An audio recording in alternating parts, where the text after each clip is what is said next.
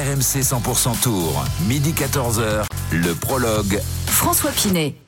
De retour dans le prologue d'RMC 100% Tour, le Tour de France c'est sur la radio digitale, c'est 8 heures de direct non-stop avec l'intégralité de l'étape du jour. La 16e, c'est un contre-la-montre qui va partir de Passy à partir de 13h05 à 14h. Vous retrouverez Christophe Cessieux et sa bande dans l'intégral tour et puis à 18h votre rendez-vous. Vous le connaissez désormais, RMC 100% Tour, roue libre, la libre antenne du Tour de France. On vous attend au 32-16 touche 9 et je vous rappelle que tous les soirs d'ailleurs on vous offre des cadeaux en faisant le 32-16 touche 9, vous nous rejoignez il y a une box 100% vélo à gagner entre 18h et 19h. Et à 19h, bien sûr, comme tous les soirs, l'after tour. Toujours avec Jérôme Pinot, Ludovic Duchesne, Johan Bredov. Dans un instant, euh, le départ du premier coureur. Ça sera la lanterne rouge, Michael Morkov, qui s'élancera en premier. On suivra les premiers départs et on aura les premiers temps de référence. L'occasion aussi de vous raconter dans cette deuxième heure les anecdotes les plus folles autour de cette place de lanterne rouge. Restez vraiment avec nous parce que les petites histoires sont complètement folles autour de cette place devenue mythique. Et puis on verra comment les coureurs aussi ont préparé cette journée particulière avec la journée de repos. On sera en direct avec Mathieu Lestrade, médecin référent de l'équipe Arkea Samsic sans oublier aussi notre baromètre des équipes françaises qu'on va avoir le temps également faire. On va rappeler juste avant de voir le premier coureur partir dans 4 minutes maintenant et de retrouver Arnaud Souk en direct de Passy. Les règles peut-être de ce contre-la-montre, euh, Johan, euh, parce que les écarts euh, de départ, etc., c'est assez particulier. Bien. Ouais, ça change un, petit peu. 156 coureurs encore en course hein, qui vont s'élancer. Les, les 14 premiers vont s'élancer minute après minute. Il y aura une minute d'écart. Ensuite, ça passera à 1 minute 30 d'écart jusqu'aux 15 premiers du classement général. Donc les 15 dernier à, s'élancer. Ça changera à partir d'Emmanuel euh, Bourman, donc, qui est 15e de, ce Tour de France. Et ensuite, ça sera toutes les deux minutes. Donc, il y aura deux minutes d'écart entre Tadej Pogacar et Jonas Vingegaard. Exactement. Merci, euh, Johan. Bah, on va parler un petit peu du prochain coureur, le premier à s'élancer c'est euh, ce Danois, Morkov, donc le dernier, la lanterne rouge. Ludo, je sais que toi, tu es fan de Fedorov hein, depuis le début du tour. Depuis le et c'est Morkov hein, qui a pris cette euh, place euh, convoitée et qui va donc avoir l'honneur de débuter ce contre-la-montre. C'est ça, il a pris de l'avance, enfin, du retard. Michael Morkov, il a 10 minutes de retard sur Chessball, qui est l'avant-dernier. Donc, lanterne rouge, Michael Morkov, on le connaît bien. Hein. c'est pas une star non plus du peloton, mais c'est un coureur voilà, qui a, qui a roulé sa bosse, qui a 38 ans, 5 victoires seulement en carrière, on a envie de dire, dont trois titres de champion du Danemark quand même et une étape du Tour d'Espagne. Mais Morkov, c'est surtout, il est connu, reconnu pour être un des meilleurs poissons pilotes de ces 15-20 dernières années. O'Grady, Baden Cook, Peter Sagan, Christophe Cavendish ont tous été dans sa roue et ont tous remporté. visiblement, il a un peu plus de mal en montée, alors euh, notre ami Morkov. Ah bah il n'est pas fait pour ça, oui, bien sûr. À ce, point-là, largué. bah, il, a aidé, il a aidé euh, Cavendish. Euh, Michael Markov sur ce Tour de France C'était. Non, il a été euh, Jacobsen. pardon, je confonds. Voilà. Mais il a été le poisson pilote de Cavendish quand. Euh, c'est ça. Bah oui, bien sûr. Quand Cavendish a, égalé le record de Eddy Merckx, c'était lui le lanceur. Et Mais comme je le disais hier, il a aussi perdu tout, tout but dans, dans, dans, son Tour de France. Michael Morkov, c'est pas le plus mauvais des grimpeurs, mais il est venu sur le Tour pour uniquement accompagner Jacobsen et l'accompagner surtout en montagne pour euh, lui faire limiter les dégâts, parce que lui n'est pas un grand grimpeur, Jacobsen, moins, moins doué qu'un qu'un Philipsen, par exemple. Et au final, et au final euh, bah là aujourd'hui, il est, il, est, il est orphelin. Donc il ne sait plus trop quel est le sens de sa présence sur ce tour, si ce n'est de finir. Donc euh, la motivation n'y est plus et c'est très difficile. Il souffre comme tout le monde, donc pas étonnant de le voir dans les profondeurs du classement et à la dernière place. Mm. C'est vrai que ben, on va s'intéresser évidemment à son parcours. Ça sera le premier temps de référence pour euh, ce contre-la-montre. Hein. Évidemment, ça sera anecdotique, mais ça sera quand même un premier temps de référence que l'on pourra vivre en direct euh, avant 14h euh, dans cette RMC 100% Tour Prologue. Parce qu'ils vont mettre à peu près combien de temps les coureurs à faire ce 22 km vous avez une petite idée autour de 35 minutes, non? Ah, C'est Jérôme le spécialiste. Voilà, c'est Jérôme qui va ouais, moins, moins, moins de 35 minutes. Hein. Moins, moins. Toi, t'aurais mis combien de temps, Jérôme? Oh là là, surtout en ce moment, deux jours. bon, en tout cas, euh, on va peut-être faire, un premier top course puisque Évidemment, euh, ça va être le départ dans quelques petites secondes donc de Michael Morkov qu'on vous a présenté. Premier coureur à s'élancer pour le contre-la-montre. Premier top course de la journée.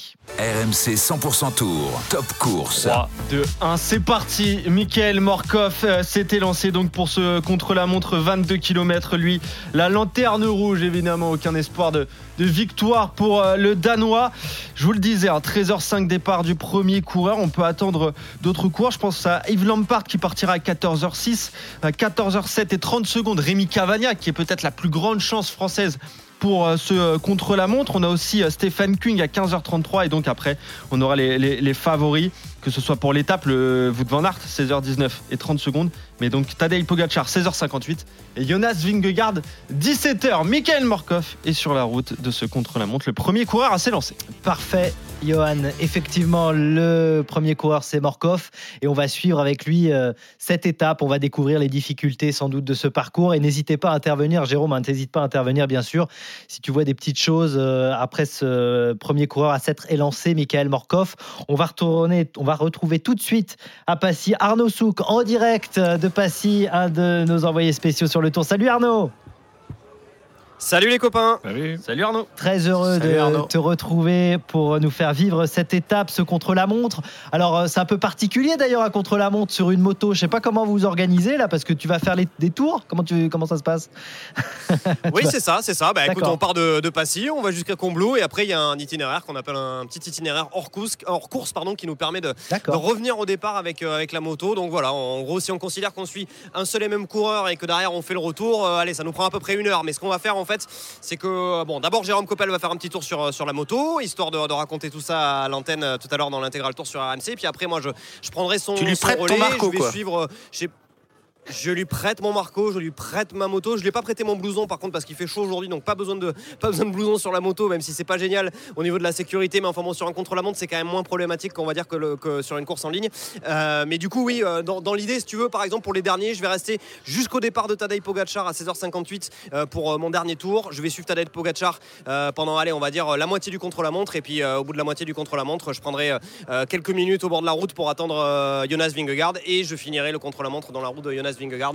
Voilà un petit peu comment ça va se passer tout à l'heure à l'antenne. Non, mais c'est intéressant. Alors qu'on vit un moment important pour Ludovic Duchesne, puisque son ami Fedorov vient de partir, Ludo. hein. Et tu sais qu'il est pas maladroit du tout euh, en contre-la-montre, parce qu'il a été champion d'Asie du contre-la-montre, parce que du coup on s'est intéressé à lui, évidemment, il a été lanterne rouge pendant longtemps. Donc il peut, il est capable de faire un bon temps et de remonter encore au classement. Mais non. je sais pas jusqu'où il va aller. Moi, je, je sais pas. Champion Premier, du, premier champion virage, du Kazakhstan- peur. hein. champion du Kazakhstan chrono, champion d'Asie chrono Ouais. Et champion du monde espoir sur la route quand même. Donc son temps va être intéressant, Ouais. évidemment, et on va suivre ça en direct. Euh, comment est l'ambiance du coup du côté de Passy? Tu as parlé de la chaleur, ça peut être aussi un oh, élément, oh, évidemment. oh là là là là, d'accord. Fedorov, il a déjà failli louper le premier virage à gauche. Ouais. Oui, c'est ça, exactement. La route est partie deux fois quand même. Arnaud, à Passy. Oui, la chaleur, euh, oui, c'est vrai, c'est vrai qu'elle est, euh, elle- existe aujourd'hui. Alors après, bon, ça reste un contre-la-montre, un effort, un effort à bloc pendant 40 minutes. Je pense que les, coureurs ont déjà vu pire et il n'y a, rien non plus de, dramatique. Mais effectivement, c'est quand même une donnée euh, à prendre en compte. Là, il est quoi? Il est 13 heures. euh, il doit faire déjà plus de, de 30 degrés à l'ombre. Donc voilà, forcément, il y a, quand même une ambiance très très estivale. Va falloir bien, bien s'alimenter. Vous savez d'ailleurs que les, coureurs hein, mettent des, des bidons tout à fait particuliers. En tout cas, ceux qui s'intéressent vraiment au chrono, ils mettent des bidons. euh, tout est aérodynamique hein, sur, sur les vélos pour euh, perdre le moins de temps possible et en gagner le plus possible. Donc, et notamment les bidons, euh, ce sont des bidons aérodynamiques. Et on fait évidemment attention, et je parle sous contrôle de, de Jérôme, euh, on fait évidemment attention à perdre le moins de temps possible aussi, à, à s'hydrater, même si c'est très très important de, de s'hydrater sur un effort comme ça à bloc de, de 40 minutes. Ouais, il faut- Est-ce que tu sais Arnaud si euh, ils ont autorisé les soigneurs à se mettre dans Domancy pour passer un bidon? Alors, je n'ai pas cette information, euh, Jérôme.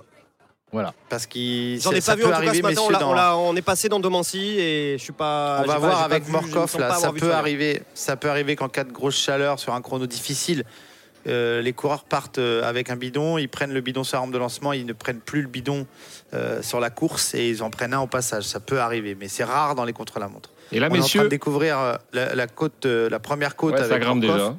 C'est un bon bon tas de fumier. hein. Et là, messieurs, par exemple, Vingegaard et Pogacar ne passent que dans pratiquement 4 heures. Qu'est-ce qu'ils font là maintenant là? Qu'est-ce qu'ils font euh, cet après-midi? Parce que c'est c'est dans Alors, longtemps. selon, où t'es- selon où était situé l'hôtel de, dans leurs équipes, euh, ils sont à l'hôtel pour le moment. Et c'est un soigneur, un assistant ou un mécanicien, qui est un, un assistant probablement ou le directeur sportif, qui accompagnera le coureur sur le lieu de la course une heure et demie, deux heures avant son départ, deux heures en général. Si l'hôtel est situé trop loin euh, et que les coureurs n'ont pas pu avoir de chambre d'hôtel, ben, ils sont dans les bus, euh, ils sont en pleine récupération, ils vont, ils vont, ils vont déjeuner, ils vont prendre euh, leur repas toujours 3 heures, 3 heures et demie même avant pour un contre-la-montre et puis commencer à entrer dans, dans la course. Mais euh, la situation idéale pour un coureur qui pour rester le plus paisiblement possible, c'est de rester à l'hôtel. Ouais. De, de- de se dégager de la ferveur et, et de l'attraction que, que- de tout ce qui se passe autour de, des coureurs. Bon, on va remercier euh, Arnaud qui lui n'est pas resté à l'hôtel, euh, même s'il a eu une petite euh, journée de repos hier. non, je hein. te confirme. Hein, C'était bien ta journée de repos quand même. Oui, bah alors euh, la journée de repos, on n'est pas, on pas non plus resté à l'hôtel. Alors, Ah. pour tout te dire, on avait, euh, il y, a- il y a- il y a eu un, un gros, euh, un gros lavery gate parce qu'il fallait faire, euh, Ah fallait mince. faire la lessive. Ah oui, il fallait- alors attends, t'as pas bien entendu. Il fallait faire la lessive pour tout le monde, c'est ça? Ah mince, on a perdu Arnaud. Il Meilleur doit moment. faire la lessive, c'est comme Mince. ça. Là, il a le ménage à faire avant. Ah de bah, si Arnaud revient, on veut euh, la suite de ce lavery gate. hein. Je pense que Christophe Cessieux voulait être le premier dans la laverie, etc. Ça devait se passer comme ça. Euh, Arnaud, tu nous racontes tout ça, tu reviens. hein. C'est promis, on t'attend. voilà. Ah voilà, on t'a t'a Ah, retrouvé. tu vois, c'était. Bah, on a, C'était on a sympa. rien entendu, Arnaud, à ton lavery gate. T'as été coupé. Je pense que c'est Christophe Cessieux qui a coupé les fils ou euh, il voulait pas que tu racontes. On n'a pas entendu ton lavery gate. Oui, bien sûr, je suis là. Ah d'accord, ok. Bon, il y a un petit problème avec Arnaud. plus. On le Ouais. retrouvera dans un instant. Dans un instant, justement, on va continuer de suivre cette course avec Morkov, qui souffre, qui souffre dans ce contre-la-montre. Ouais, c'est Évidemment, hein. c'est le premier à être la côte, parti. euh, ouais, ouais, Ouais. fou. Ouais, c'est dur là. Ça. Il est déjà, de, il il est est en souffrance. déjà à 4, 4 minutes d'effort dans la côte. euh, Ouais. Ouais, on a parlé de Domancy, celle-ci euh, est très difficile aussi, je confirme. hein. On Moi, va je, suis, je la connais pas, celle-ci, je suis allé voir sur un site pour euh, voir ses pourcentages. Effectivement, elle paraît impressionnante, mais pour un contre-la-montre en plus, ouais, c'est très difficile. On va suivre évidemment les premiers coureurs euh, qui euh, partent. euh, Un à un pour ceux contre la montre et tous les jours, vous le savez, on se met justement dans la roue d'un coureur à suivre aujourd'hui. Mais aujourd'hui, on a décidé de rester vraiment bien, bien à l'arrière du peloton. RMC 100% Tour. Dans la roue de Oui, puisque Johan, tu as choisi de te mettre dans la roue de la lanterne rouge pour nous raconter les histoires incroyables de cette place mythique. Ouais, c'est plus facile pour moi, je vais pas te le cacher, de me mettre dans la roue de la lanterne rouge. Euh, bah déjà, petit point historique, hein, ce terme de, de lan- lanterne rouge, il vient de l'univers euh, ferroviaire et cela désignait l'arrière euh, du dernier véhicule et donc la, la fin du convoi. Mais le Tour de France va seulement l'utiliser pour la première fois en 1000 de- 1919 sur des routes euh, bien abîmées par la guerre. C'est Jules Nampon qui finira dixième et dernier du Tour de France euh, de cette édition Une autre époque. Euh, Ainsi débute la, formidable histoire de la lanterne rouge, popularisée surtout par un homme, Abdelkader Zaf. On est en 1950 et dès qu'il n'y avait pas de prime pour les sprints intermédiaires, eh ben, l'Algérien se laissait décrocher, tout simplement. Et surtout, il entre dans la légende quand, en pleine canicule, toujours lors de cette édition, il s'écroule au sol devant un vignoble. Et là, pour le réveiller, eh ben, on l'asperge de vin, logique. Et il repart en sens inverse pour se retrouver devant la voiture balai. On apprendra plus tard que ce malaise était dû euh, surtout à une prise d'amphétamine euh, bien trop forte. Il ne terminera pas ce tour 50, 1950, mais l'année suivante, jouissant d'une grosse cote de popularité, il va au bout et finit dernier. Alors là, il devient un homme convoité par les euh, organisateurs de différents euh, critériums d'après-tour. Au total, ça lui permet de toucher 35 000 francs, plus de 100 fois son salaire mensuel quand même. Et à partir de ce moment-là, bah, ils vont lutter, les coureurs, pour, euh, pour cette place de lanterne rouge. Bah ouais, parce que quand on ne peut pas gagner, bah, c'est un moyen de se montrer. Tout simplement, une édition est, est symbolique de, de cette guerre pour euh, cette place de dernier, le Tour 1979.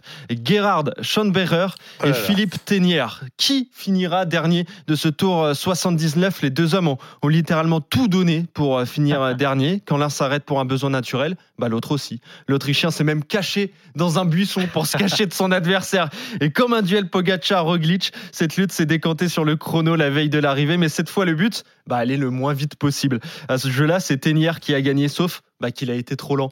Trop lent parce qu'il termine hors délai pour 53 secondes. Et oui, il y a des délais lors des euh, contre-la-montre. Il est donc éliminé. Et Schoenberger finira le tour à pied sur les Champs-Élysées en embrassant la ligne d'arrivée. ça, forcément, ça n'a pas dû plaire beaucoup à la- à l'organisation, cette lutte pour la dernière place. Pas du tout, pas du tout, parce que euh, l'année d'après, euh, Félix Lévitan, qui était le patron du Tour, met en place une règle déjà en vigueur en 1939 puis en 1948, celle d'éliminer la lanterne rouge entre la 14e et la 19e étape.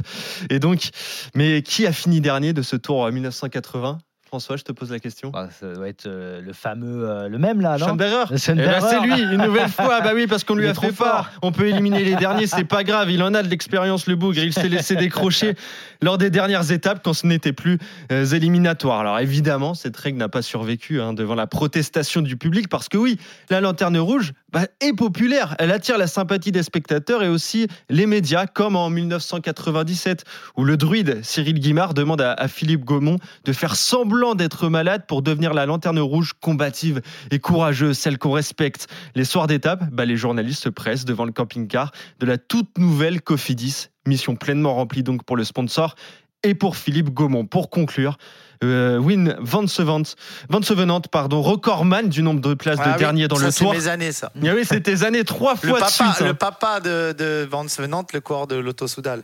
Et bien sûr, bien sûr. Quick Step, ouais. Eh oui, trois fois dernier, trois fois d'affilée en plus. Il résume parfaitement hein, ce que ça signifie d'être lanterne rouge. Le site, quand tu es dernier, ça te fait beaucoup de publicité.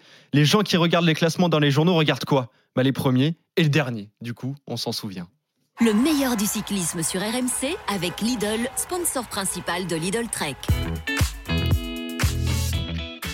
Formidable histoire de cette lanterne rouge. Et c'est vrai génial. que moi, je regardais enfant le dernier du classement et, Bah, c'est ce qu'on a fait depuis le début. Oh j'étais là un là peu là avec là. lui. Voilà. Euh, alors que Mais Morkov ça est, bouge sur la route, hein, les est garçons. parti, il y a- il y a- effectivement, on peut raconter que Degelkom est tombé aussi. Ouais, et Alexis Renard vient de tomber au même endroit que Au John de endroit, ouais, il, y a un ouais. pro- il y a un problème dans ce, dans ce virage. Et Welchford, euh, l'équipier de Degenkolb, qui est passé, euh, qui est parti une minute devant lui, lui a loupé le départ. Non, mais ça, c'est avec quelques Ça, secondes de retard. Lui, il a, il a des soucis quand même. non Mais Il a- il est- c'était les celui fils sont qui- pas très connectés. C'était celui qui Oui, était parti du mauvais de- côté là, euh, sur le rond-point. Wellsford, Ah bah qui oui, n'avait oui, pas bah, pu jouer le, le sprint. fait, ouais. Manque de concentration. Les coéquipiers de Romain Bardet, ils sont bien. Non, mais là, franchement. Et Alexis Renard est en train de perdre un temps fou à repartir. Comme tu l'as dit, il y a des délais hein, quand, Ah oui, bien quand sûr. même. Il faut pas qu'il faut pas qu'il dorme. hein. Ouais, donc euh, c'est une étape qui va être euh, difficile, évidemment, alors qu'un autre Français va prendre euh, le départ, un Français d'Intermarché. Bah, c'est un des plus courageux, je pense, de, de ce Tour de France. Personne va me contredire. C'est Adrien Petit qui porte les stigmates euh, de, de cette chute. Il a eu euh, beaucoup de mal à, à finir les dernières étapes. On voit le, le bandage notamment à la jambe droite. Il part à, à Adrien euh, Petit. Donc, pour euh, ce contre-la-montre, on espère qu'il va pas trop souffrir non plus et que la journée de repos, surtout hier, lui a fait euh, énormément de bien. Et on a vu que Morkov aussi, peut-être nous a, entendu avant, mais il va garder sa place, je pense. hein. Ah, tu penses il est loin d'être à fond. hein. Alors, il est rouge, là. Il est assez tranquille. Il a je 10 pense minutes. hein. Il va la garder. Oui, il va la- pour revenir sur ce que disait Johan et ses petites anecdotes sur la lanterne rouge, ça fait sourire. Mais est-ce que Jérôme, il y a vraiment parfois un enjeu de se dire, bah, on est dernier, c'est mieux d'être dernier que avant-dernier, par exemple, dans le peloton Ah non, je crois pas. Non, Franchement, non. je pense pas. Euh, moi, j'ai jamais entendu parler de ça du coureur qui voulait être le dernier. C'est un peu, c'est un peu la honte d'être le dernier déjà. Donc on a, on se bat pas pour ça. Et il y a de moins en. Alors peut-être sur les dernières étapes, euh, vous savez, le- euh, se relever pour dire allez, je suis dernier. Quand ça joue à peu de temps, mais aujourd'hui ça roule tellement vite. Regardez Morkov, il a quoi euh, C'est combien d'écart avec euh, celui qui le précède 10 Il y a minutes. non Mm. Donc Ouais. bon, il va pas se mettre à, à galérer tout seul l'autre qui est devant lui pour, pour passer derrière. C'est, euh, il y, a y souvent, euh, comme devant, des gros écarts entre les derniers. Et puis il y a moins cette magie. Il y a moins cette magie. Moi, quand j'ai commencé le, le Tour de France en 2002, et oui, ça fait déjà euh, 32 ans. 21 ans. Voilà, voilà, merci. Eh bien, il y avait, euh, il y avait, il y avait toujours ce mythe. L'âge de Johan. Il y avait toujours ce mythe. Et maintenant, il n'y a plus. Il y a plus. Ouais, mais c'est vrai que Moi, en tout en fait, ça a changé dans les euh, années 80. En fait, c'est que aussi le revenu des cyclistes a, a changé. Euh, je vous en parlais justement des, des- des cyclistes d'avant qui profitaient de cette renommée, de cette popularité pour gagner en fait beaucoup plus d'argent qu'ils n'en auraient gagné avec leur salaire mensuel de, de cycliste. Mais maintenant que les salaires ont un peu augmenté, c'est vrai qu'on la recherche un peu moins. ouais. Ouais. Mais pour le sponsor, en fait, on parle du coup. euh, Bah, c'est vrai. il y a toujours un, un sujet. hein. Je Et parlais de nous, euh, Cofidis, voilà. Cofidis qui venait de se monter en 97. Bah finalement, on n'arrivait pas à parler de Cofidis sur les victoires d'étape ou sur le général. Mais on en a parlé comme ça avec euh, cette Voilà. place de lanterne. Il y a toujours un Ludovic Duchesne pour euh, rappeler qui est le dernier. Voilà. bon, 13h19, on va revenir dans un instant dans RMC 100% Tour. Vous l'avez compris, vous ne raterez rien de ce contre-la-montre qui est parti donc depuis 13h05 minutes. On va suivre les départs des coureurs et les premiers temps de référence également jusqu'à 14h et le début de l'intégral tour. Dans un instant, on essaiera de faire notre petit baromètre des équipes françaises et puis on parlera euh, de cette journée de repos, comment les coureurs l'ont digéré avec Mathieu Lestrade, médecin référent de l'équipe Arkea Samsic qui nous rejoint. Restez avec nous, à tout de suite. RMC 100% Tour, midi 14h, le prologue. François Pinet. 13h20 dans le prologue de RMC 100% Tour. On est ensemble jusqu'à 14h20. L'intégral tour de Christophe Cessieux et de toute sa bande. On est avec Ludovic Duchesne, Jérôme Pinault et Johan Bredov. Et cette 16e étape est partie, est bien partie, Johan, avec évidemment les coureurs qui, au fil du temps, euh, partent pour ce contre-la-montre de 22 km. Exactement, alors que Jasper Debus vient juste de, s'élancer. Pas mal euh, de coureurs. Michael Morkov, évidemment, le premier à lancer euh, ce contre-la-montre parti à, à 13h. 0,5. Ça fait 16 minutes d'effort déjà pour euh, le Danois, alors qu'on a les premiers temps euh, intermédiaires avec euh, Axel Zingli notamment, qui est passé en 11 minutes, donc au premier intermédiaire devant Fedorov, le chouchou de Ludovic Duchesne, qui est passé lui en 11 minutes et 52 secondes, alors qu'on attend dans 12 minutes maintenant le départ de Mikkel Bjerg, lui qui est un des favoris également pour la victoire d'étape. On aura Eh ben, un bon temps de référence. On en parlera justement de vos favoris, ça sera dans les pronos. Et avec vous au 32-16 touche 9, n'hésitez pas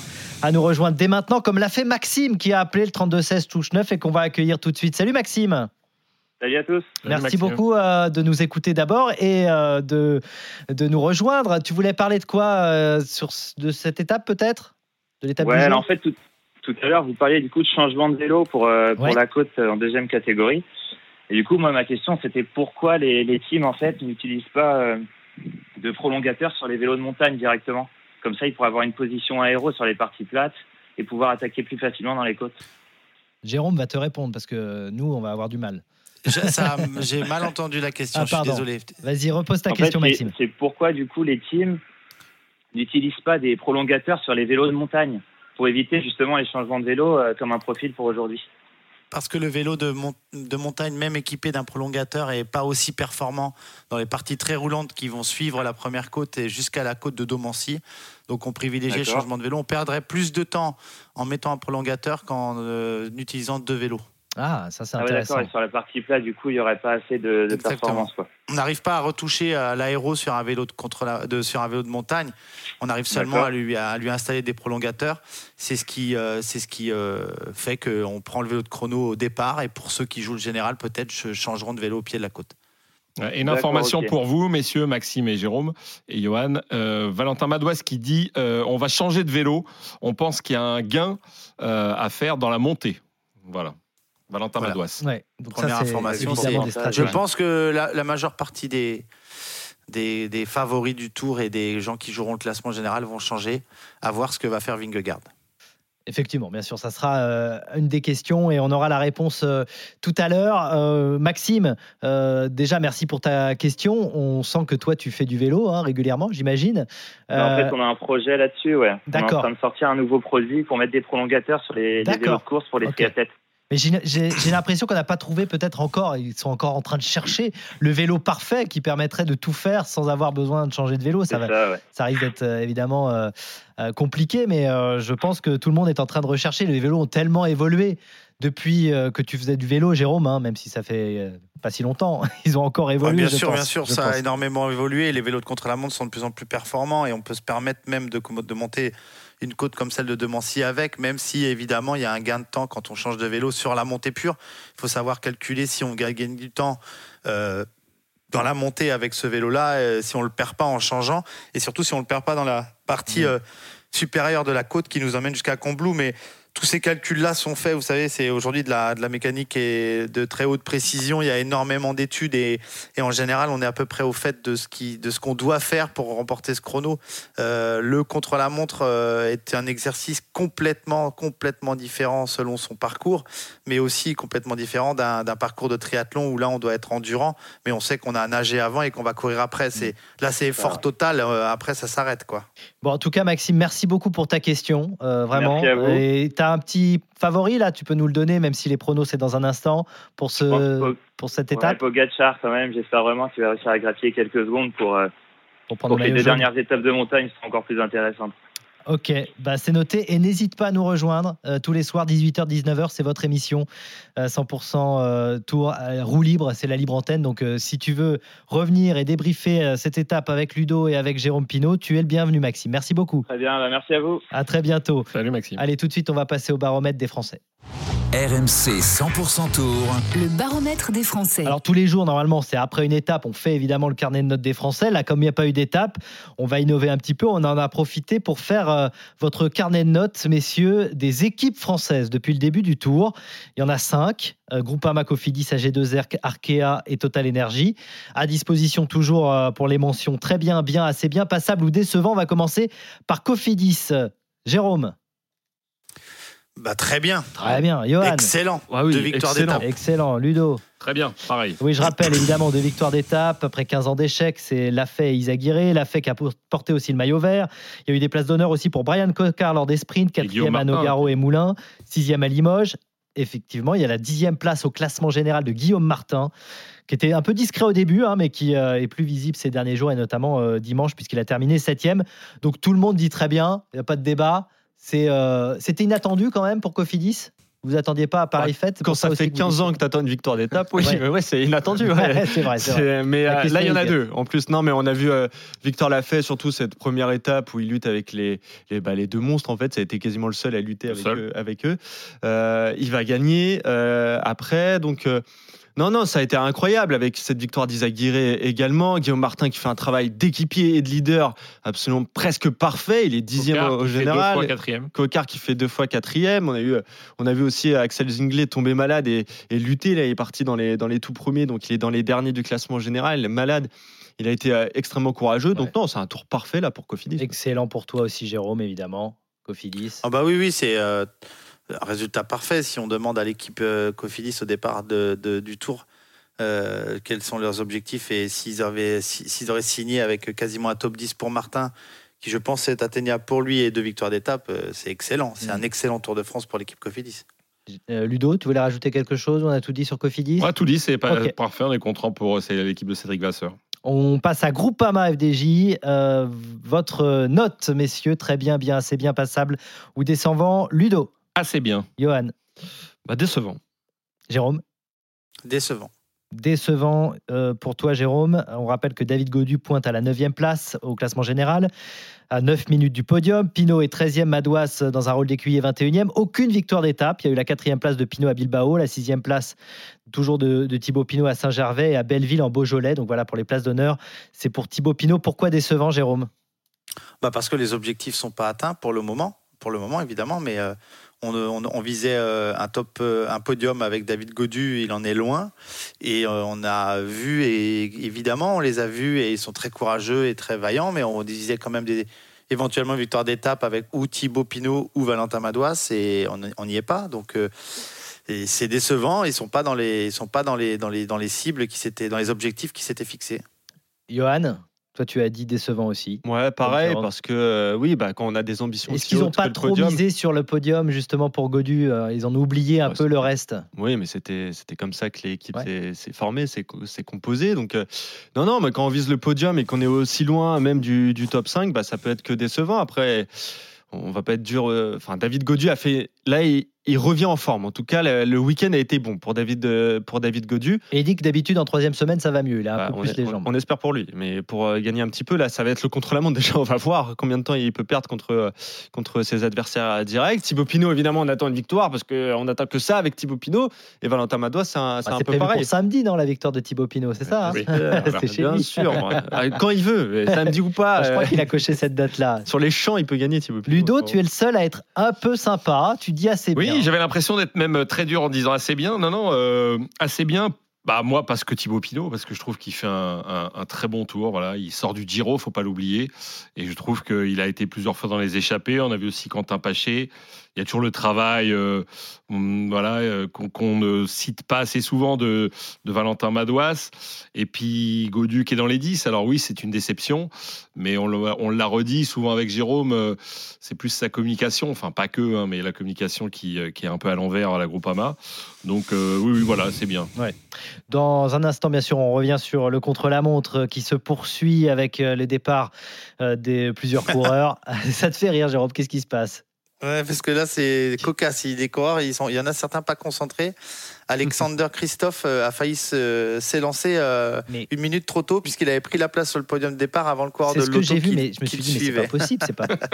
mais en fait, Si, ça- si, c'est c'est c'est après la journée de repos. Qu'est-ce qui se passe Euh, il y a, il y a- Bah, à l'après la journée de repos, euh, si je peux, si je peux dire ça, pour certains coureurs, notamment euh, voilà Alexander Christophe, euh, avec Morkov là, c'est quasiment deux jours de repos là, parce Ouais. qu'il n'y a aucun enjeu, ils vont la faire peinard. euh, donc euh, ils sont ouais, et ils sont un peu déconcentrés. Ils sont moins concentrés que si c'était pour les uns une étape de sprint et pour les autres une étape. Ouais, c'est euh, pas décisive, forcément quoi. évident, effectivement, une contre-la-montre juste après une journée de repos. Et Koff C'est- qui est tombé aussi. hein. Ça, ça tombe pas Ouais. mal hein, depuis Ouais. le début. hein. Il y a Degenkolb, Renard et Ekoff qui sont tombés, ouais. Dans le même virage. hein. Ouais, dans le même virage. Toujours un ce virage à surveiller, bien sûr, et notamment pour les grands favoris.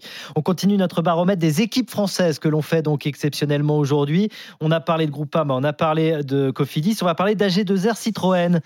Euh, votre mention, messieurs, Johan, Bah, décevant également. Ludo, Euh, décevant, oui, parce que Ben O'Connor est vraiment là. Jérôme.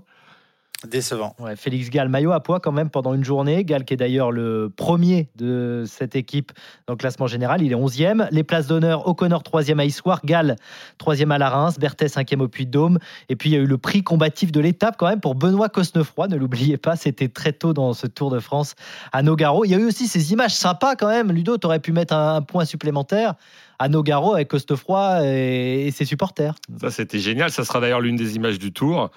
Euh, il s'est fait un peu taper dessus d'ailleurs par son Ouais. directeur sportif.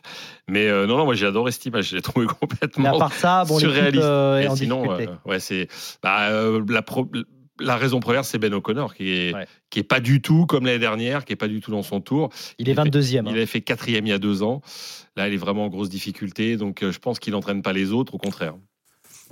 Jérôme? Non, c'est sûr. Non, non, c'est sûr. C'est euh, décevant. Alors Benoît Cosnefroy transparent, euh, euh, Ben O'Connor pas à la hauteur euh, et pas de victoire d'étape pour cette équipe qui, qui nous avait donné l'habitude d'en gagner. Donc Mm.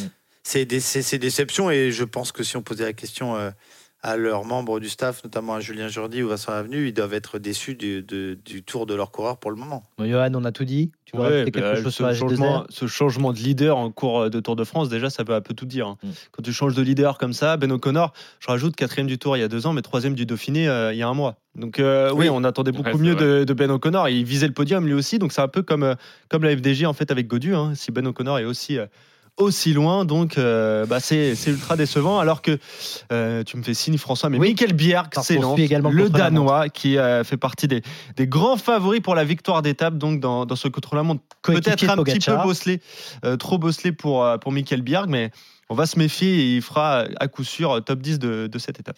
Allez, on va terminer notre baromètre des équipes françaises avec Total Énergie, messieurs. Johan, Ludo, Jérôme, euh, très bien, bien, assez bien, décevant ou passable. Johan, Moi, je mets bien. bien. Ludo, Ah, J'ai envie de dire bien. Et c'est pas grâce Bah, à Peter bien. Sagan. Dis bien. Jérôme sur Total. Énergie. Décevant. D'accord. Ah ouais. Euh, ils ont perdu leur grimpeur belge Steph Kras hein, lors de la huitième étape. Mathieu Burgodeau, deuxième à Belleville-en-Beaujolais, troisième Ouais, dimanche. quand même, Jérôme. Pierre Latour, deuxième au Puy-de-Dôme. Prix de la compatibilité pour Turgis et Os également. Jérôme, tu dis quand même décevant, ouais. Ouais, parce que c'est anecdotique. Quand on est sur le tour, euh, l'équipe euh, Total Direct Energy a quand même pris de l'ampleur. Elle a des grands coureurs en son sein. Euh, Sagan est transparent. Et, euh, et Pierre Latour est, là, mais on sait les lacunes. Euh, ok, il a fait deux, mais on ne se rappellera pas de ça. Une équipe qui, qui gagne, qui gagne pas d'étape euh, et qui euh, a des coureurs de- d'un tel talent qui fait pas mieux que ça, c'est décevant. Après, si on juge Mathieu Burgodeau, moi, c'est super méga bien. Parce que c'est un jeune, parce qu'il monte. Ouais. Mais, euh, mais on peut être que déçu de voir certains résultats de cette équipe. Euh, Il n'y a pas, en plus, je sens pas qu'il y a euh, l'unité collective qu'il y a pu avoir par le passé euh, au sein de ce Mhm. groupe-là. Je le connais bien, hein, donc je peux en parler. C'est l'accumulation d'individualité et pas vraiment de sens propre du collectif ni du sacrifice les uns pour les autres. Et puis il y a quelques étapes où, selon moi, ils auraient dû tenter des choses et qu'ils l'ont pas fait. Mhm. Donc je suis déçu. Donc en revanche, vous, vous trouvez ça bien. Ah ouais, parce que Vous euh, c'est pas votre note après avoir écouté Jérôme. je pense que le grand public aussi a découvert euh, Burgodo. Burgodo, Hein, le- c'est la grosse satisfaction. ouais. Mais Ah, même lui était demande de déçu d'être deuxième. l'équipe, On ne demande pas Ouais, de noter ouais, Burgodo. Bien sûr, mais il y a, il y a- il y a eu un pas de chance aussi avec euh, Steph Kras, qui était dans le coup au général, qui était, euh, qui était 13e au moment de son abandon, voilà, qui, qui chute à cause d'un spectateur en plus. Donc euh, c'est pour ça que je mets ça. La tour qui fait deuxième du Puy de Dôme, bah, je sais pas si on s'en souviendra pas, mais en fait c'est tellement unique, c'est tellement rare de monter le Puy de Dôme que j'ai l'impression qu'on va se souvenir quand même de, de cette dernière ascension. Après, tu en as parlé de ces lacunes en, en, en descente euh, à, à Pierre-Latour et on est tous tristes pour ça. Mais moi, je mets bien pour cette équipe parce que je m'attendais pas non plus à beaucoup mieux de, de, Non, de leur part. ce qui va pas, moi je m'attendais quand même mieux de, de la part de Peter Sagan, parce qu'il est vraiment, alors là pour le coup, en roue libre, il est vraiment euh, super décevant lui, ça Mm. c'est clair et net. Et moi je, On t'a déjà dit que c'était Françoise Sagan euh, ce- cette année. bah, c'est vrai, Bah, c'est euh, c'est le cas, peu- et c'est vrai respect. que je comprends que ces directeurs sportifs, ces managers soient très très très déçus. D'ailleurs, euh, il vient de partir, Peter Sagan. Il devait partir. Je suis même pas sûr qu'on l'ait vu à la réalisation. Euh, Parce que là, ils je sont regardais pas les écrans. Ouais. Ils sont sur Morkov. Mais Jérôme, tu vas me dire si tu avais les yeux sur l'écran. Mais je crois qu'on n'a pas vu le Non, départ de Peter Sagan, quand même, alors que c'est son dernier Tour de France. hein. Bon, Non, on- non, on l'a pas vu. On Ouais, l'a voilà. pas vu, je confirme. Donc on va suivre euh, quand même hein, sa performance sur le contre-la-montre à Peter Sagan. Dernière équipe à noter, messieurs Arkea Samsic, euh, Johan, c'est bien. Ludo, Ouais, pareil, assez bien. Jérôme.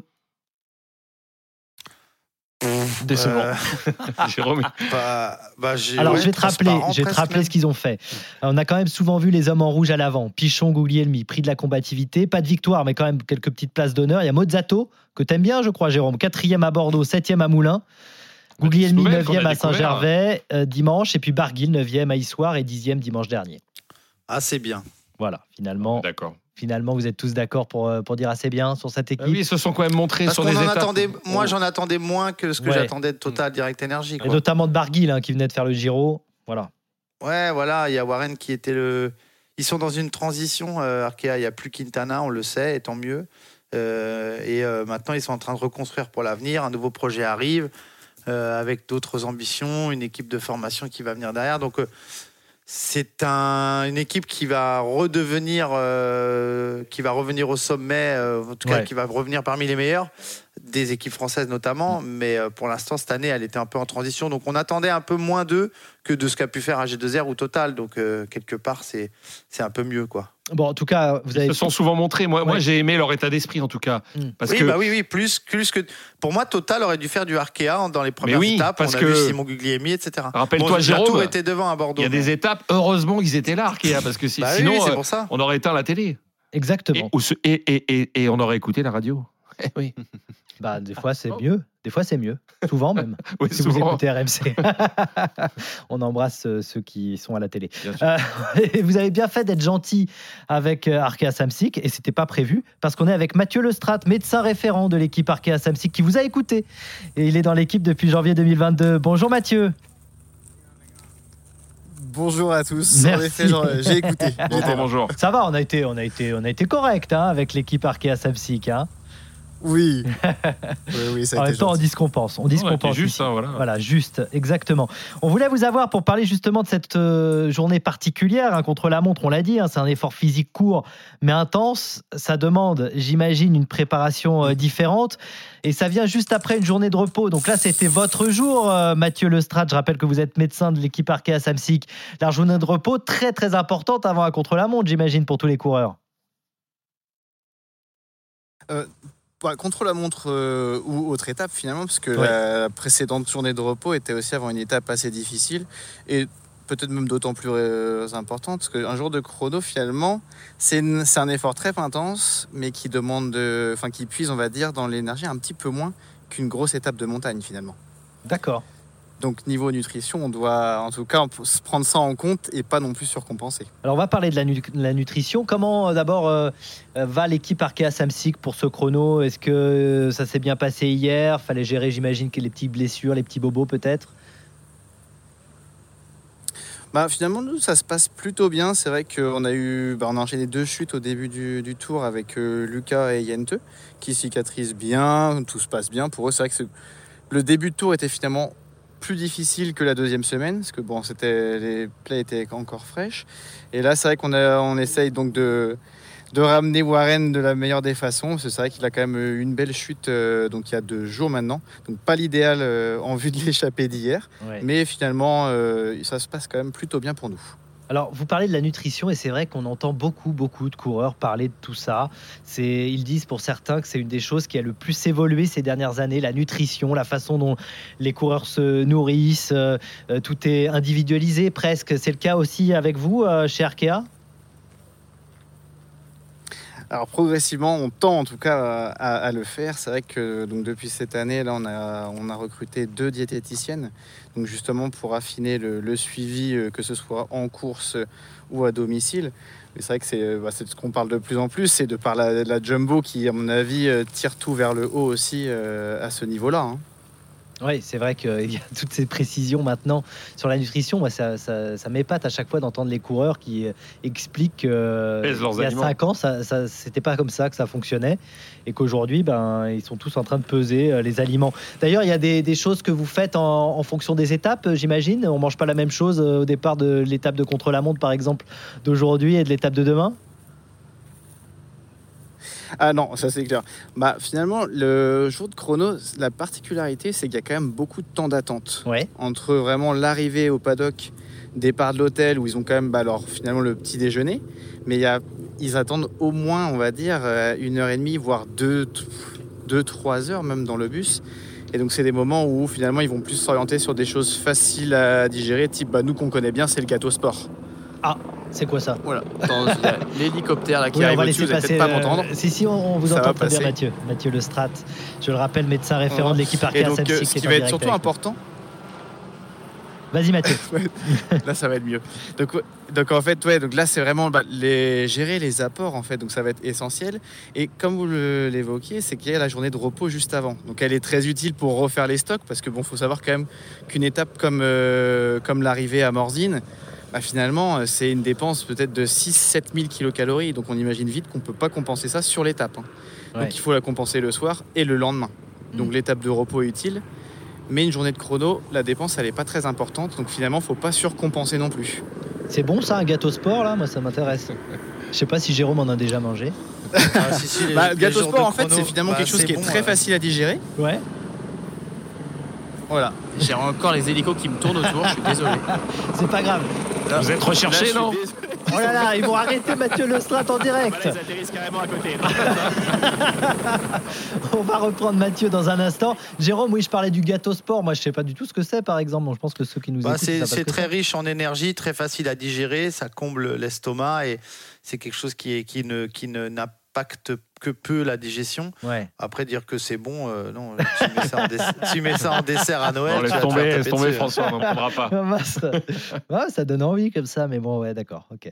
Il est revenu, Non, Mathieu c'est- ou- C'est c'est typiquement la nourriture qui est, euh, qui est faite pour la performance et pas pour le, et pas pour le côté gustatif et pour animer nos papilles. hein, pas du tout. D'accord.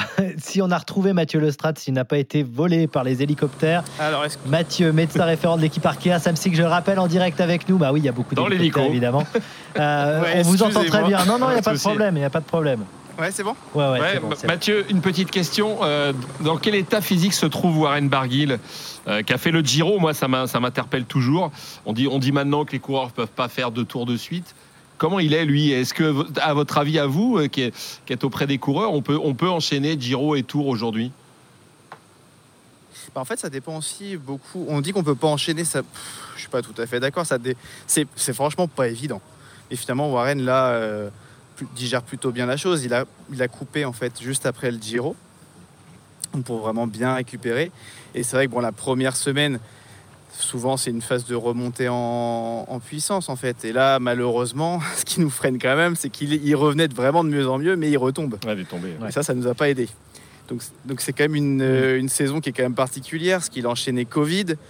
Euh, après, donc forcément, il y a eu euh, donc la chute sur le Giro, qui était quand même pas anodine. Il s'est remis de ça. Et là, en- finalement, quand il revient bien sur le Tour de France, il rechute. Donc c'est vrai que ça, c'est plus de la malchance qui, qui sévit pour nous. Mais autrement, non, non, au niveau forme, il est, il est franchement, franchement pas mal. Alors que en ce moment, Mathieu Lestrat, vous restez un petit peu avec nous. On voit l'arrivée de Morkov, le premier coureur qui s'était lancé. On va voir son premier temps. Ça sera le premier temps de référence, Johan. hein Exactement, un petit peu moins de, de 40 référence, c'est minutes. peut-être pas le mot, mais Ouais, voilà, c'est pas, c'est pas le mot. ouais. 39 c'est le premier minutes temps en tout cas. et 46 Le secondes. meilleur temps pour Morkov. Exactement. Bravo Markov Mais déjà, le, qui est 33 km/h de moyenne, c'est dire si ça grimpe hein, dans, dans ce contre-la-montre. Donc voilà, premier temps pour Morkov, ça a été un rythme tranquille et un petit peu de goutte de sueur quand même. Bah, quand même. Parce qu'il y, a eu- il y a eu un effort. Mais à noter également qu'on a vu euh, Vernskod, le champion de, de Norvège de l'équipe Uno X, lui, il a changé de vélo avant la, Premier la coureur à dernière changer montée. de vélo. ouais. Ouais, Ça, ça Pourtant, me donne pourtant, euh. Il aurait dû changer de casque. Non, je Ouais. rigole, hein, c'est pour rire. Ah oui. Pourtant, un, grand, un grand spécialiste euh, du contre-la-montre, puisqu'il est champion de son pays, champion national de Norvège. Il y a des grands rouleurs en Norvège. Et il a, il a pas du tout une position aéro sur Ah son bah non, vélo de, route. mais euh, mais euh, la difficulté de cette côte de Domancy, euh, on a fait le choix chez, chez, chez UnoX de, de changer de vélo. Je suis assez d'accord avec GG sur Jérôme Coppel tout à l'heure qui disait que la partie d'après Domancy est quand même roulante et donc euh, celui qui est à l'aise avec son vélo de chrono euh, regagne du temps, je le confirme. hein. Euh, le vélo traditionnel c'est super pour Domancy. En revanche pour la partie d'après que je connais mais qu'il fallait que je, je me re- remémore ce- ce- ce- cet endroit-là, il est favorable à un coureur qui aura un vélo aéro, un vélo de chrono. Alors, on est avec Mathieu Lestrade, médecin référent de l'équipe Arkea Samsic. Mathieu, j'avais une dernière question à, à vous poser sur la chaleur, parce que euh, on a vu qu'il allait faire, euh, qu'il fait très chaud euh, sur ce Tour de France. Il y a eu des étapes très très chaudes. J'imagine que pour le médecin que vous êtes, c'est une nouvelle donnée évidemment à gérer. Et qu'on en a de plus en plus fréquemment en plus. C'est vrai Bah que oui. bah, sur, maintenant, on les voit très souvent. On a, euh, c'est vrai que quand même, ils font des choses bien. On a les nouveaux gilets qui permettent de refroidir en fait euh, les coureurs. Bon, ça, c'est vrai que ça se limitait plutôt aux échauffements chrono avant, et en fait, on a de plus en plus tendance à les donner euh, jusqu'à la ligne de départ en fait sur les mêmes les courses en ligne. Après, il y a tout ce qui est ventilateur. On met des petits brumisateurs qui permettent bah, d'augmenter un peu l'effet froid. Et tout ce qui est bon, bah, on utilise forcément après, c'est s'arroser, s'arroser, s'arroser et boire quoi. Évidemment, je sais pas combien ils boivent là euh, de litres euh, les coureurs, vos coureurs d'Arkea Samsic. Sur une étape? Ouais. Ah, Sur une étape, on essaye de, de viser 1 litre par heure, ce qui fait 2 bidons par heure. Donc euh, sur 4 heures, ça fait quand même déjà 8 bidons. hein. Ah oui. Par coureur. C'est conséquent, évidemment. Mais c'est c'est, euh, Ouais. primordial, bien sûr. Mathieu Lestrat, merci beaucoup d'être passé sur RFC 100% Tour, le prologue. Bah, merci merci à vous. beaucoup. Merci Mathieu. Et euh, bah, Merci. vous revenez quand vous voulez, hein, n'hésitez pas, bien sûr. euh, on vous Avec attend euh, jusqu'à la fin du tour euh, pour parler justement de tout ça. C'est très très important. Ce sont les petits détails qui font euh, gagner ces coureurs. Dans un instant, euh, on va faire vos pronostics bien sûr et on va suivre ce contre-la-montre avec euh, les premières arrivées euh, après ce contre-la-montre. Restez bien avec nous, RMC 100% Tour continue. RMC 100% Tour, midi 14h, le prologue. François Pinet. Jérôme Pinault, Ludovic Duchesne, Johan Bredov pour le prologue jusqu'à 14h avant de retrouver Christophe Cessieux et toute sa bande pour l'intégral tour et suivre cette 16e étape en direct et en intégralité sur la radio digitale. Vous n'avez pas besoin de vous déconnecter, vous restez sur la radio digitale. C'est 8 heures de direct, 100% Tour de France avec à 18h euh, 100% euh, Tour de France roue libre, la libre antenne avec vous au 32-16 touche 9. D'ailleurs, dans un instant, n'hésitez pas à nous rejoindre au 32-16 touche 9 pour euh, les pronostics, pour pronostiquer le favori de cette étape. Il y a des cadeaux à, gagner.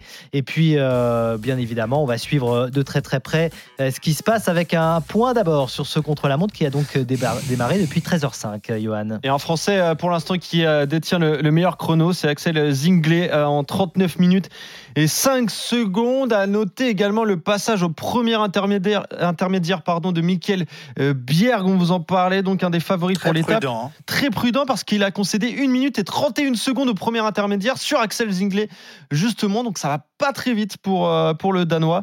Mais voilà, donc un, un Français en tête pour le moment. Et là, on voit euh, Skob qui revient sur euh, euh, le coureur Alexis juste Renard. devant lui. hein. Sur Alexis Renard. Imprononçable hein, son nom. Ouais, c'est très dur. Je sais pas Scott. pourquoi j'y suis allé. Exactement, qui revient sur. Alexis Renard. Alexis Renard qui a chuté, plusieurs coureurs ont chuté derrière en ce début de, de contre-la-montre de Genkel. Bah voilà, là, il y a- il y, a un petit peloton qui se forme il y a un petit peloton, il y a pas mal de, de coureurs. Donc voilà, on va voir si on va voir le gain de temps avec euh, ce changement de vélo. Donc Il est quand même bizarre le, le casque de justement du Mais ça, il fait pas celui-là. hein. Non mais c'est bizarre. Enfin, je sais pas Jérôme. euh, il a un Ouais, truc la jaune sur la tête. euh. C'est la marque euh, qui développe ce genre de Ah, casque-là. On l'a vu apparaître il y a 5 ou 6 années maintenant. Il se, il s'affine, mais euh, ouais, il est, il est différent des autres, on va dire. Voilà. Bah, il est un peu autres. plus plat, oui, un peu, c'est bizarre, oui, la façon. Champignon un peu. champignon, voilà, Voilà. pour les gens qui nous écoutent. C'est un champignon jaune, en quelque sorte. C'est pas très joli. Hein. Ça n'empêche pas que- de bien rouler, hein, mais euh, si tu voulais faire un petit point, euh, un petit point fashion, Ludo. Oui, Hein, c'est voilà. toujours très très important, bien sûr.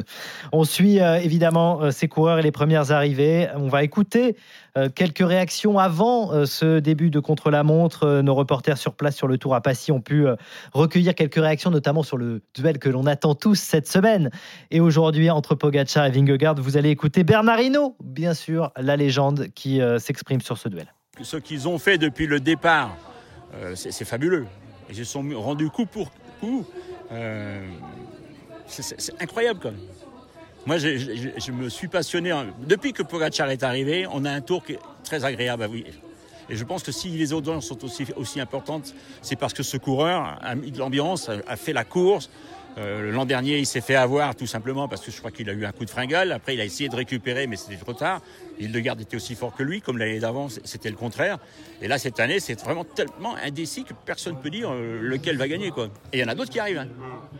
Il y en a d'autres qui arrivent parce qu'il y a une génération de jeunes coureurs qui arrivent, mais c'est fabuleux, c'est fabuleux. Voilà, c'est fabuleux, Bernard Hinault qui Ouais. euh, partage son parle de ce duel, évidemment, quand on est amoureux de cyclisme et même quand on découvre le Tour de France. Alors, moi, je pense aux jeunes qui découvrent le Tour de France cette année, ils ont de la chance. hein. Ouais. Parce que moi, les- le contre-la-montre, ça me fait penser, vous savez à qui? À Miguel Indurain, à mon époque, qui écrasait euh, le Tour de France euh, voilà, sur un contre-la-montre. C'était pas franchement très passionnant. euh, C'était les autant le dire. contre-la-montre qui faisaient 60, 70 km. Voilà, il y en avait des très longs, je m'en rappelle. Et, et franchement, c'était Là, pas. c'était deux facile. le matin, rien le les soir. hein. Là, tu dormais direct. C'était Voilà. vraiment pour le coup. euh, Voilà. Donc euh, bon, voilà. Moi, je, je suis content pour les jeunes qui découvrent le vélo et qui nous écoutent peut-être grâce euh, à ce duel euh, fantastique euh, offert par euh, les deux coureurs Pogacar et Vingegaard. On va écouter un autre Bernard, Bernard Thévenet, qui a été euh, également interrogé par nos équipes sur place sur ce duel toujours Pogacar Vingegaard. Écoutez. Tous les contre-la-montre sont difficiles, hein, même sur le plat, parce qu'il faut toujours être au maximum, sans, dépasser ce maximum. Alors maintenant, c'est plus facile parce qu'ils ont des, données euh, physiologiques, ils ont les, capteurs de puissance, donc ça leur permet d'être au, maxi sans jamais dépasser ce maxi.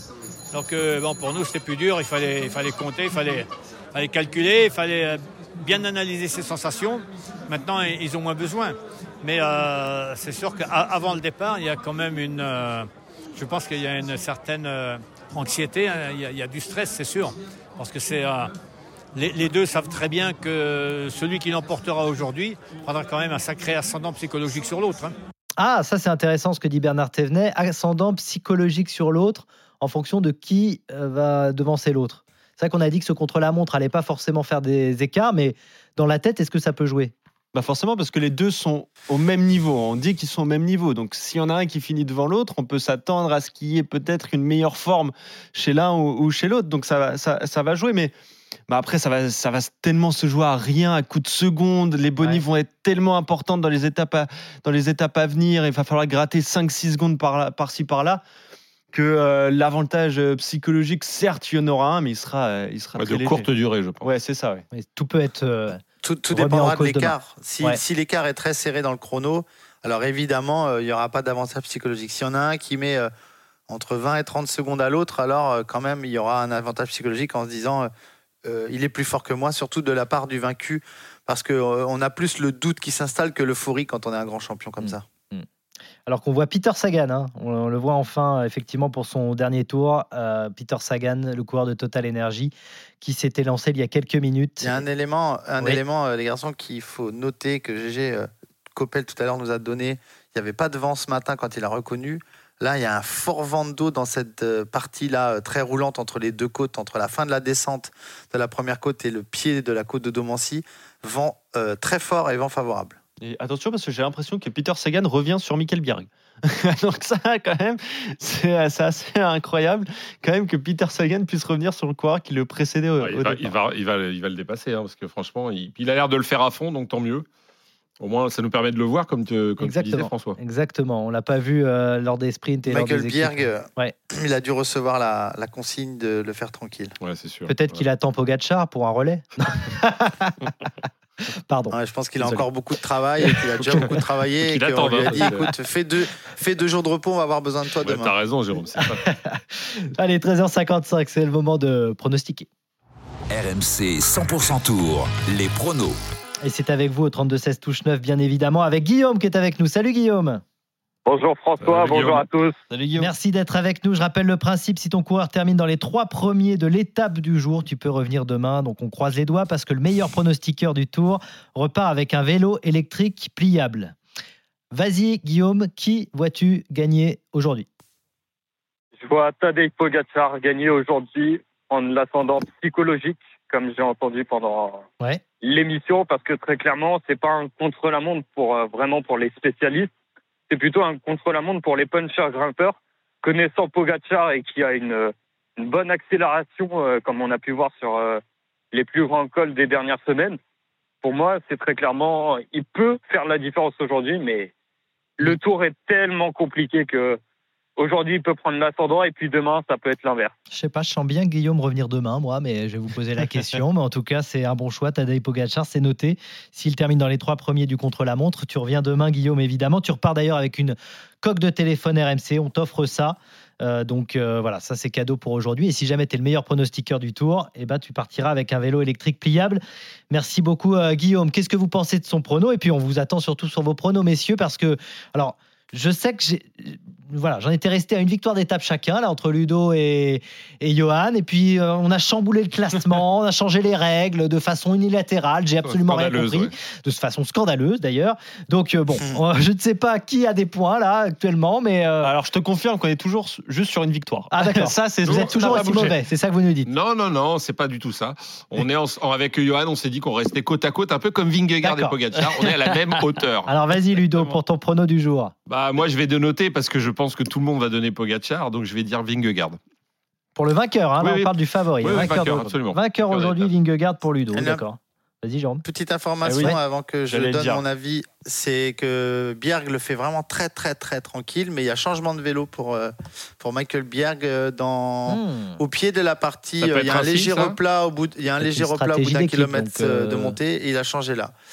Pogacar Ça peut être même un signe, chose. ouais, ouais, ça peut ça. être un signe. Je, je serais pas étonné que Pogacar euh, euh, change de vélo. D'accord. Et toi, est-ce que tu changes du coup de prono ou tu... Ton prono, Ah, Jérôme mais moi je vais vous, moi je vais vous surprendre. J'ai dit qu'ils allaient être euh, devant tous les deux, mais je pense qu'ils vont être battus aujourd'hui. Oui. Battu par Ils vont être battus par Wout van Aert. Eh oui. Van Aert pour Jérôme. Ok, très bien. C'est ton prono aussi, euh, Johan Ouais, j'allais dire vous de Van Aert, mais comme Jérôme l'a dit, j'ai envie de changer quand même. Ah bon Ah. Moi, tu Ouais, vas encore perdre. obligé, hein. non, non, je vais... t'as raison. T'as Non, raison, non, parce que non, j'ai vas-y, changé, allez, j'ai changé, change, change, change, vas-y, fais-toi plaisir. Non, non, mais Vas-y, je vas-y, dis, dis Morkov, vas-y. Mais oui, Morkov, oui, t'as raison. Euh, non. Prono Ah, définitif c'est maintenant, dur. Johan. Non, Choisis. Tu, tu euh, hésites avec qui Vas-y, dis-nous avec qui tu Ouais. hésites. Avec les trois, de toute façon. euh, Ah, voilà. d'accord. Ouais, je veux dire, tiens, Jonas Vingegaard, parce que personne n'a dit. Non, Ah, tu veux dit coller, tu veux Je coller Ludo. Je vais co- Ah non, Si mais Ludo non, l'a je- dit. Non, non, allez, vous de Van Aert, vous de Van Aert, je vais rester sur vous de Van Aert. Bah. J'essaie voilà. de dépasser Ludo. Oh, même. alors, dis donc, il hésite tout le temps. C'est horrible. Michael Biard qui est en, en discussion. Alors qu'on est en train de voir Sagan Ça, qui parle à Bière. Ça, c'est assez incroyable. Ils voilà. se parlent alors qu'ils sont en train de monter. Bon, on voit qu'un petit gain de temps peut-être avec ce changement de vélo sur Peter Sagan parce qu'il a, il est repassé devant du coup le, le danois. Mais, euh, mais c'est vrai que là c'est très tranquille pour les deux. hein. Donc c'est noté Van Aert pour Jérôme et Johan, Vingegaard pour Ludo et Pogacar pour euh, Guillaume. Moi je suivrai bien Guillaume. hein, voilà, ça c'est ma petite, euh, Ouais, bah oui, toi ma aussi. petite bille pour moi. Pogacar pour toi? Ouais, ouais, D'accord. Pogacar. Pogacar aujourd'hui. Il passera peut-être même en jaune. Ah, ah peut-être, pourquoi pas, on verra. 13h59, c'est l'heure de donner la main à nos amis Christophe Cessieux et toute l'équipe, Arnaud Souk, Pierre-Yves Leroux, Cyril Guimard, Jérôme Coppel. Merci Jérôme, on se retrouve à 18h pour débriefer l'étape. Merci à vous. Merci Salut, Ludo, à à l'heure. 18h À tout à également, l'heure. 18h, 19h pour RMC 100% Tour roue libre. Johan, à demain. À demain, alors que Jenny bon. Moscon va prendre le meilleur temps à Axel Zingler. Il arrive dans. Et ben dans voilà, on 150 est mètres, précis. Il a plus d'une minute et 40 secondes d'avance. C'est Moscone pour le meilleur temps pour l'instant. On suit bien sûr ce contre-la-montre en direct et en intégralité sur RMC, la radio digitale du Tour. Vous connaissez la musique. À bientôt, à tout à l'heure. RMC 100% Tour, le prologue.